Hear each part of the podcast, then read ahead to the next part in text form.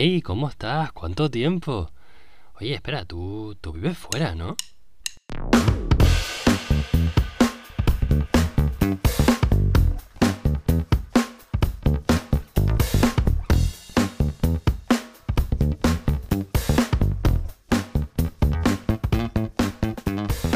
Muy buenos días, buenas tardes o buenas noches, te habla Alejandro desde Ámsterdam y esto es Busca Lifers, el podcast para españoles fuera de España.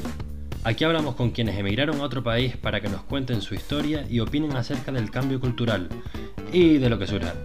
Este episodio es la primera parte de nuestra conversación con Damián, el responsable de calidad de traducciones de Booking.com. Si por la página web encuentras algo mal escrito en tailandés, ya sabes de quién es la culpa. En esta primera parte hablaremos de la mudanza de lujo, emigrando por la puerta grande, de quedar con tus amigos cuando vuelves de vacaciones, de la diferencia entre ser gay en España o en Países Bajos y de otras cositas más. Aquí te presento a Damián, que lo disfrutes. Soy Damián, yo soy gallego, nací en Pontevedra, bueno, no, nací en Orense, eh, pero me crié en Pontevedra. Llevo en Ámsterdam un poquito menos de tres años, eh, el 31 de enero. Haré tres años aquí en Ámsterdam. ¿Es la primera vez que vives en el extranjero? Sí, sí, primera vez. Me fui de casa de mis padres a los 17 años para estudiar la carrera, pero sí, fuera de España, esta es la primera vez. ¿Qué hacías en España antes de salir? La carrera, bueno, hice traducción e interpretación y al terminar la licenciatura me pude meter directamente en el segundo ciclo de publicidad y relaciones públicas. Entonces, en, dos años eh, pude tener también ese título. Y luego el máster en Barcelona fue en traducción audiovisual todo el tema pues de traducción de subtítulos, traducción para el doblaje de películas, eh, audiodescripción para ciegos y todo este tipo de historias. Interesante. Me recuerda una cosa que he aprendido hace poco y es la descripción para ciegos. En los posts de Instagram, por ejemplo, hay un texto alternativo, bueno, alt text, no sé si es alternativo, pero que en un principio se diseñó para los ciegos, para que pudiesen ver qué es lo que hay ahí, pero ahora funciona mucho para el SEO. Anda. No, pues del tema del SEO yo no, no sabía que, que eso funcionaba para SEO, la verdad. Está bien saberlo. Y, nada, eso pues estudié esto en Barcelona. En principio mi idea era volverme a pasar estos veranos de tres meses cuando estabas estudiando y demás, pero me quedé en Barcelona trabajando. ¿Trabajando de lo tuyo? Más o menos, sí. Sí, en, el ramo, o sea, en el ramo, en la rama, ya, se me empieza a ir un poco la olla también a veces con alguna palabra en español. Em, entendemos. Sí, el verano en el que acabé el máster estuve trabajando en un hotel y demás, mientras poco a poco pues iba buscando algo más acorde con lo que yo quería hacer más relacionado con idiomas y traducción y demás. Y eso pues a los tres, cuatro meses conseguí un trabajo en una empresa de traducción y, y a partir de ahí empecé ya. ¿Cuántos años trabajaste en España antes de salir? En España trabajé bueno, ya había trabajado antes de la carrera y demás, o sea, o durante la carrera, pero al acabar de estudiar, pues fueron siete años, sí, siete años. Vale, suficiente experiencia como para comparar dentro y fuera. Sí, sí.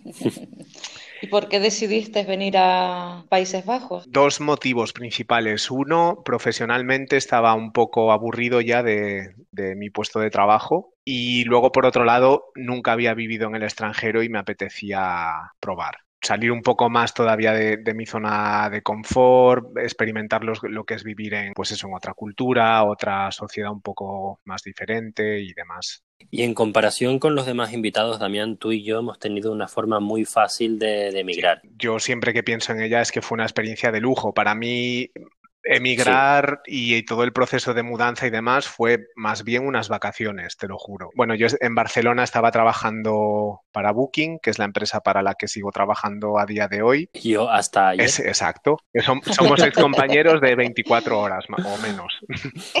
Sí. Me vine a Ámsterdam a cubrir un puesto nuevo que, que habían creado aquí en la oficina central y bueno, lo que me ofrecieron como incentivo relocation package, como el, paquete de mudanza como incentivo también para animarme a, mudarme y facilitarme la mudanza fue, es que fue excelente. O sea, es que no me tuve que preocupar de nada. Yo tengo la misma experiencia. Cuando me mudé a Francia, sí que fue por mi cuenta y tuve que dormir en el sofá de un amigo, pero el movimiento Francia-Alemania y Alemania-Países Bajos la misma experiencia te vienen un par de señores con un listado, te recogen la casa como está y te la vuelven a poner como está cuando, cuando encuentras un piso. Es, alucinante, o sea, es que no, es eso, no tienes que hacer una caja si no quieres, la ropa, todo te lo embalan ellos perfectamente, luego cuando encontré piso aquí me lo desembalaron todo ellos también y luego eso pues también un mes pagado en un apartamento súper chulo en el centro. Más el almacenamiento de todas más el almacenamiento, más la recogida en coche del aeropuerto al apartamento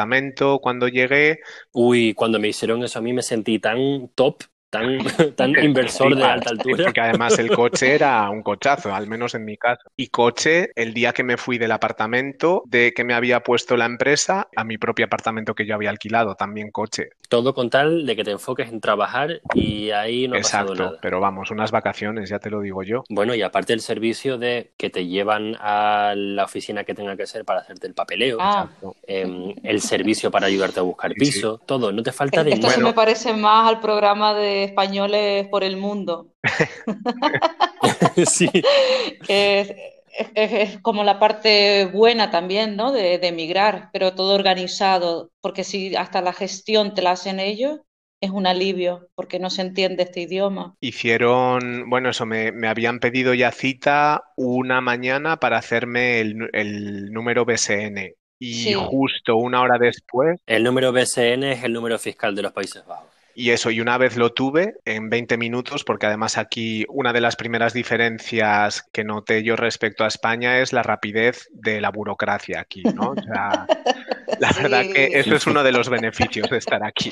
Me, creo que tenía ahora, pues imagínate, a las 10 de la mañana, a las 10 y 5 me llamaron, a las 10 y 20 tenía mi número BSN y a las 11 ya me había concertado con antelación Booking una cita en el banco, que además el banco estaba en la acera de enfrente a donde me hacía el BSN, para abrirme una cuenta bancaria.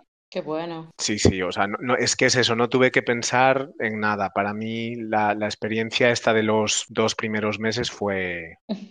y después de ese mes, ¿qué pasa? ¿Que ellos te conseguían alojamiento y tú tenías que buscar por tu cuenta? Ellos me pagaron un mes, eh, bueno, un complejo de apartamentos y como parte del paquete este de mudanza también me pagaban un maquela, un agente inmobiliario bueno, se puso en contacto conmigo para discutir presupuesto, un poco qué estaba buscando, si tenía alguna zona y demás. Y esa persona pues se encargó de concertarme las citas para visitar los pisos y hacer como de intermediario. Entonces eso también fue facilísimo, la verdad. Llega un punto en el que estás en Ámsterdam, todo bien, todo ha salido bien, empiezas a trabajar y han pasado un par de años desde entonces. Tres has dicho, ¿no? ¿Casi tres? Tres. ¿Qué tal esa experiencia? Pues, pues muy interesante y, con muchos altibajos y demás. Si no tenemos en cuenta todo lo que ha pasado este 2020 que nos ha pasado a todos, pero sí, la verdad que, bueno, a día de hoy sigo considerándolo una de las mejores decisiones que he tomado en mi vida y me ha hecho crecer mucho y demás, pero bueno, también ha habido momentos jodidos, yo creo como todo, bueno, pues eso, en tres años te puede pasar bastante de todo. Yo creo que a lo mejor vine teniendo las cosas un poquito idealizadas y luego me di cuenta de cosas que yo había que no, no las apreciaba o no las daba por sentadas en España, ¿no? Y una de... Como la comida. La comida no, porque yo aquí lo tengo mucho mejor en cuanto a comida que, que en España. Ah, es verdad que tú eres vegano. Ah. Luego hablaremos de eso. Entonces la comida no, yo, yo encantado aquí. Pero el clima sí que es verdad que llueve como Galicia, ¿no? El clima, claro, yo mira, eh, cuando yo le dije a mis compañeros de trabajo y familia y demás, pero sobre todo compañeros de trabajo en Barcelona que me mudaban, todo el mundo decía, pero hombre, ¿cómo te vas a ir para allá? Y la lluvia y el gris. Y yo, a ver, que yo soy gallego, he crecido en la lluvia y he crecido en el gris. Ya, después de ocho años en Barcelona, hostia, es duro, ¿eh? Sobre todo, yo creo que la lluvia mm, para mí no tanto, para mí es sobre todo la, oscuridad. O sea, es, que, es que ahora mismo aquí ya es casi de noche, ¿sabes? Además, yo tenía una amiga gallega que también vivía aquí y ella decía, pero es que aunque llueva mucho en Galicia, llueve mucho más en Holanda que, en Galicia y siempre tiene el sol, ¿no? Que aparece o tiene la playa muy cerca, que a pesar de que sea lluvioso y gris, pero es distinto también. Sí, y aquí llueve con mucho viento y entonces te, moja por todas partes a la vez. Da igual y, que cambia de repente, ¿no? Puedes estar en la, sales de casa con la bici y hace solecito relativamente y a los cinco minutos te está lloviendo. ¿Te has dado cuenta que siempre llueve cuando tienes que salir del trabajo? O de tu casa. sí.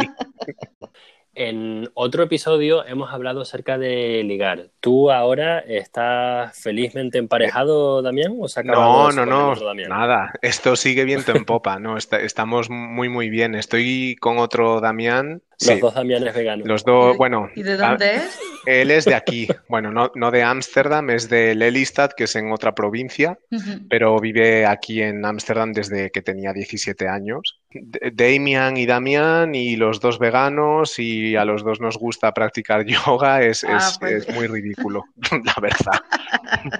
¿Encontraste a tu alma gemela? Sí, sí, parece que sí.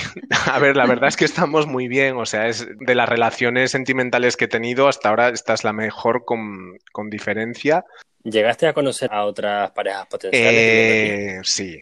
¿Qué tal la experiencia de ligar aquí versus España? Pues, no, Tinder, pero Grinder.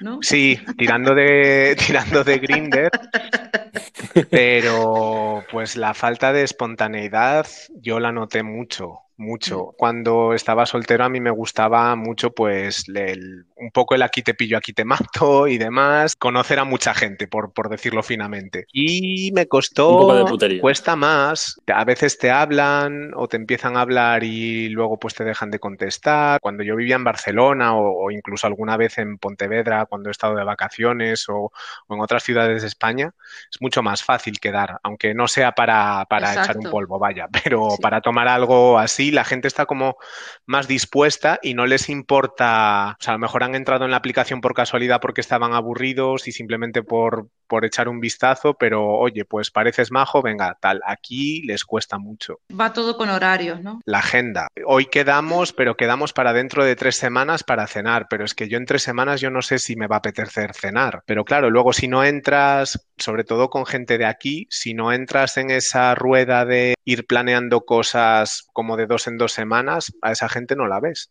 Yo tengo que decir que a mí precisamente esto me encanta. Cuando yo vivo en un país que es donde no están mis amigos y yo vuelvo a mi isla a ver a mi gente, si esperamos a vernos de una manera espontánea, yo ya me he ido. Entonces yo necesito decirles, este día por la tarde nos vemos. No puedes quedar con cuatro personas en un día, menos que se lleven bien entre ellos, pero sí que un poco de, por favor, confírmame que el martes por la mañana vamos a estar o vamos a comer o algo así, porque si tú me dices que sí, después resulta que no, que estás ocupado, que tal, ya esa tarde que no he que, o esa mañana que no he quedado con alguien, se me queda que estoy solo, entonces... ¿Y cuando lo organizas cuando vas a Canarias, quedan contigo o te dan cuelgue? Claro, a ellos no les apetece nada, pero te quieren. Te van a vacilar, por supuesto. A mí mis amigos me vacilan y tal, pero al final sí que sí que se comprometen. Llegan tarde, por supuesto. Porque al final de tanto, si eso te veo, si eso ya nos vemos. Es que saben que si es así no me ven. solamente estás por una o dos semanas, con lo cual no tienes tiempo físico de, ¿no? de, verle. Yo al final me cansé porque nadie quiere quedar a, cierta, a cierto horario y lo que hago es me los encuentro. Oh, ¿qué pasó? ¿Y tú qué haces por aquí? bueno, no, ya no, porque no buscan el tiempo y lo que tú dices, que estamos huyendo un poco del frío, ¿sabes? De la oscuridad. Yo lo que quiero también es aprovechar de mi gente y de la isla, ¿no? De mi familia.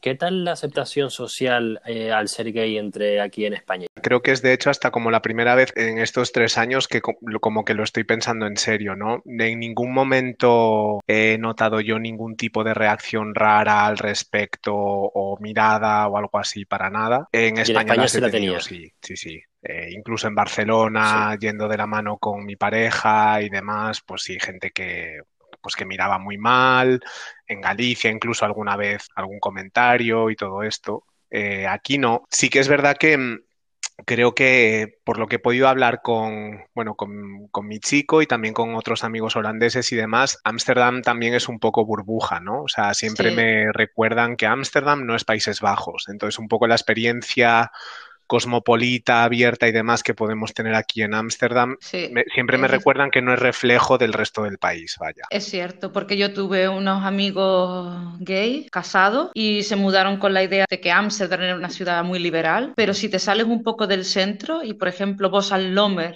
allí, por ejemplo, ellos no podían ir de la mano y te hablo de Ámsterdam, ¿eh? y se sentían muy incómodos, cosa que nunca vivieron en, en, Canarias, porque les miraban mal de que fueran de la mano. Entonces, muy de Ámsterdam centro. Sí, totalmente. Tengo un amigo mío holandés, por ejemplo, que él vivía en Nord. Me mm. dijo que, por ejemplo, en el centro de Ámsterdam, él con su novio siempre iban de la mano y en cuanto cogían el ferry para Nord, automáticamente ya no había acogida de mano hasta que llegaban a casa. Cuando tú vuelves a España, si vas de vacaciones, por ejemplo, no sé si has ido con Damián, ¿cómo, cómo sientes esa diferencia? ¿No te, ¿No te enfada no poder tener esa tranquilidad allí que aquí? ¿O sí que tienes esa tranquilidad? Eh, no la tengo, eh, esa tranquilidad la tengo como bastante interiorizada, ¿no? Entonces, por ejemplo, si voy a ver a mi familia a Pontevedra, como es una ciudad más pequeña y demás, y eso que la gente de mi círculo de amistades y de las amistades de mis padres en Pontevedra y demás saben que, soy gay, pero yo no me siento cómodo en Pontevedra yendo de la mano con un hombre. Igual si estoy en Madrid, en Barcelona, ciudades más grandes, pues sí, sí que me siento, sí que siento como esa seguridad, ¿no? Pero cuando estoy en Pontevedra no, es que no me saldría, me sentiría muy raro. Y aquí en Ámsterdam, sí, aquí en Ámsterdam la verdad que bastante cogido con mi chico y demás, hasta que a lo mejor alguna vez estamos en algún barrio en que él me dice, ay, aquí prefiero que no. Entonces, pues le digo, vale, pues aquí no. Bueno, y yo sé que con él has tenido un pequeño side hustle con un proyecto de dropshipping. Lo primero, ¿podrías explicar pues el dropshipping es, es un modelo de negocio mediante el cual tú vendes algo que tú no produces y que tampoco almacenas. Principalmente tu inversión económica tiene que ser en marketing y pues eso, crear una buena web, invertir pues en anuncios online, redes, en redes sociales, creo que eso lo, resume bastante bien. Entonces tú encuentras un proveedor que tiene un producto que tú crees que la gente va a querer comprar y que va a tener éxito haces un acuerdo con ese proveedor y básicamente todas las, ventas que tú recibes de ese producto, tú le mandas el pedido a tu proveedor y tu proveedor se encarga de, pues, de enviarlo a la persona que, te lo ha comprado a ti. Pues nosotros hacíamos pijamas de estos para bebés. monos para bebés, monos así de animalitos y demás. Tres vendimos o cuatro. invertimos algo de dinero en Google Ads y había un tráfico que flipas y no compró nadie. Yo no sé si era, ¿sabes? Lo, hicimos como en, empezamos como en junio, julio, igual no era el momento de pijamas de este tipo porque hacía calor. Sí, no sé, fue, fue muy curioso, pero también la idea partió un poco como una manera de aprender a hacer esto, a tener nuestra propia web, ver cómo funcionaba, más bien como un aprendizaje, ¿no? Y si al final pues acabamos algo de dinero perfecto y si no, pues la, experiencia la tenemos ahí. ¿Qué dirías que has aprendido? ¿Cuáles son las habilidades que has adquirido pues con Creo que era en tu, en el anterior episodio de este podcast tú lo decías, ¿no? Lo de intentar siempre sacar el negocio perfecto. Un poco eso, ¿no? Creo que le dimos demasiadas vueltas a muchas cosas que no le tendríamos que haber dado y que, y que nos hizo no, no entrar en acción antes. Yo creo que eso fue el, el primer aprendizaje, ¿no? El, claro.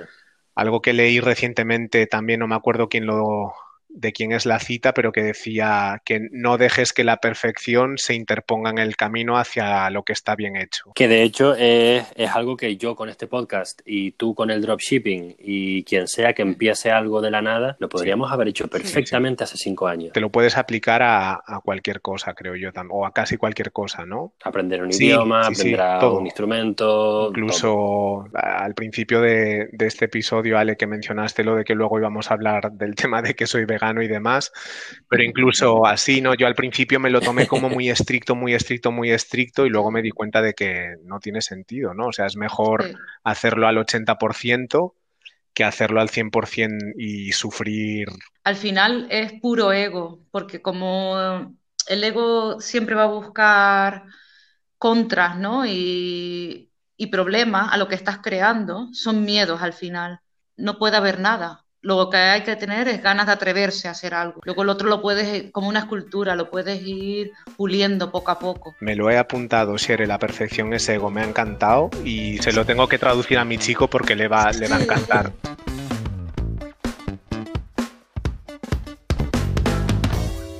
Y hasta aquí la primera parte. El plan era hacer un episodio más largo como me habías pedido, pero es que ha sido una semana horrible y si no lo paraba aquí no llegaba a mi promesa de subir uno cada jueves. Así que espero que me perdones y te prepararé la segunda parte para este fin de semana. Un abrazo y eso, hasta el fin de semana.